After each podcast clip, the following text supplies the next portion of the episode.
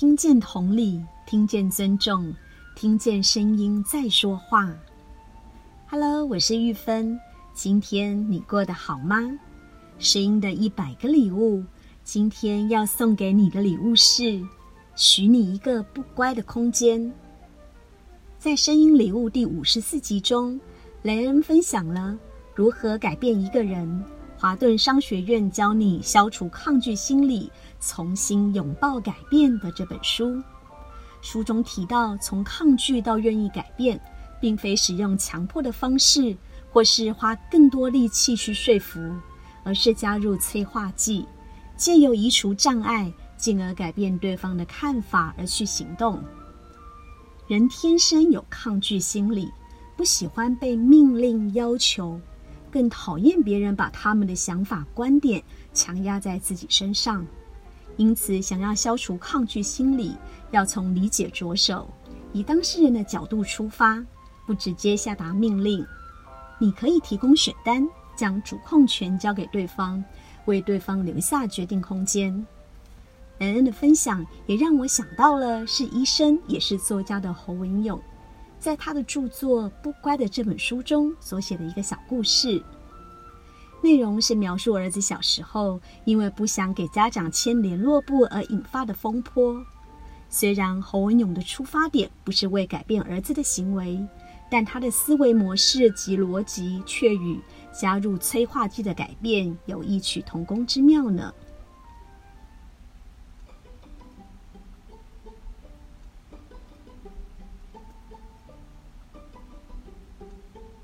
侯文咏的儿子在很小的时候曾经不写功课，联络簿一拿回家里，常常满篇都被老师写满了红字。为了这件事，儿子常常和妈妈有意见冲突。后来两个人闹得鸡飞狗跳，妈妈只好请爸爸出面处理。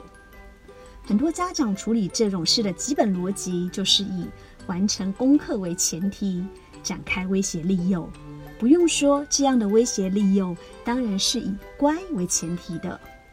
不过侯文勇个人的看法正好相反，在他看来，他的小孩好不容易对自己的世界开始发出问题，开始有了不乖的叛逆思考，这样的机会当然不可以轻易错过。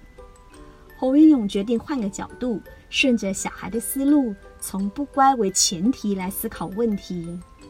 如果要不乖的话，他们开始讨论，怎么样才可以不写功课呢？小孩一开始听到爸爸的议题，当然是一脸狐疑的表情。不过他很快就感受到爸爸是认真的。没多久，他们就想出了不少办法。这些办法包括了：一，侯文勇把印章交给儿子，让儿子自己在联络簿上盖章。小孩问。可是功课没写，老师如果打电话来问，你会怎么说？侯文勇回答：“我当然实话实说，说章是你自己盖的，我可不能帮你说谎。”这个提议立刻就胎死腹中了。二或者，侯文勇打电话请老师允许他不要写功课。小孩问：“全班只有我一个人不写功课，同学会怎么看呢？”侯文勇说。别的同学要怎么看你，我实在无能为力。再不然，我打电话给所有的家长，请他们叮咛他们的小孩去学校不可以嘲笑你。当然，这个提议也出局了。三，最后他们又想出一个办法，根据“没有盲肠就没有盲肠炎”的外科法则，如果不上学，也就没有功课了。侯文咏表示，可以向教育局提出在家自主学习的申请。这样，儿子就不用去学校上课，也就没有功课，更没有盖章或是同学看法的问题了。儿子听了，似乎觉得这个方案有可行之处。不过，为了慎重起见，他希望爸爸让他考虑三天。侯文勇欣然同意。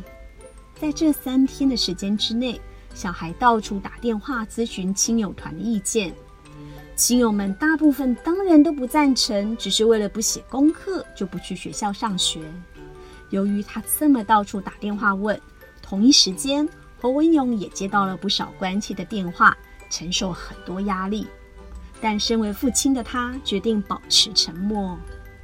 就这样过了三天，三天后，在晚餐桌上，小孩郑重向父母宣布，经过慎重考虑的结果，他决定还是要去学校上学。妈妈问：“为什么会是这样的决定呢？”儿子回答：“嗯，我想学校有很多同学，不但如此，学校还可以培养我们德智体群各方面。”侯文勇在书上写道：“这可有趣了，听起来完全像是校长在升旗台上精神讲话的口气呢。”爸爸问：“所以呢？”小孩回答。所以我想，我还是去上学好了。爸爸又问：“那不想写功课怎么办？”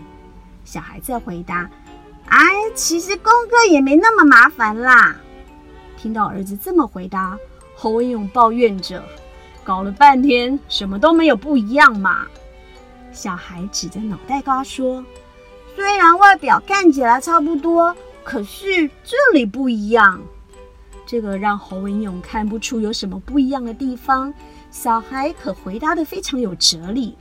他对爸爸说：“你当然看不出来，可是真的不一样，因为我想过了。”侯文勇将主控权交给儿子，为儿子留下决定空间，而儿子的决定来自于他自己的选择与意愿。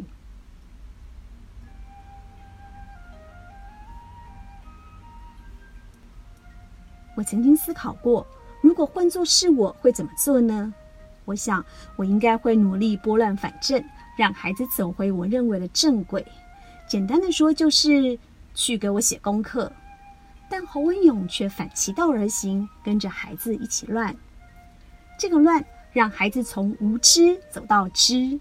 更重要的是，他用同理的角度为孩子创造了改变自己的时间与空间。这样的思维与华顿商学院的《如何改变一个人》这本书中提到的技巧不谋而合。同理、尊重、空间，好的道理总能行遍天下。亲爱的大家，你是否有过与人沟通上困扰的经验呢？希望透过今天的内容，能带给你一些新的想法与启发。我是玉芬，我把声音当作礼物送给你。我们是一群热爱分享声音能量的声音艺术家，每周三及周日用一些些时间送上不同的声音礼物，传递知识和力量。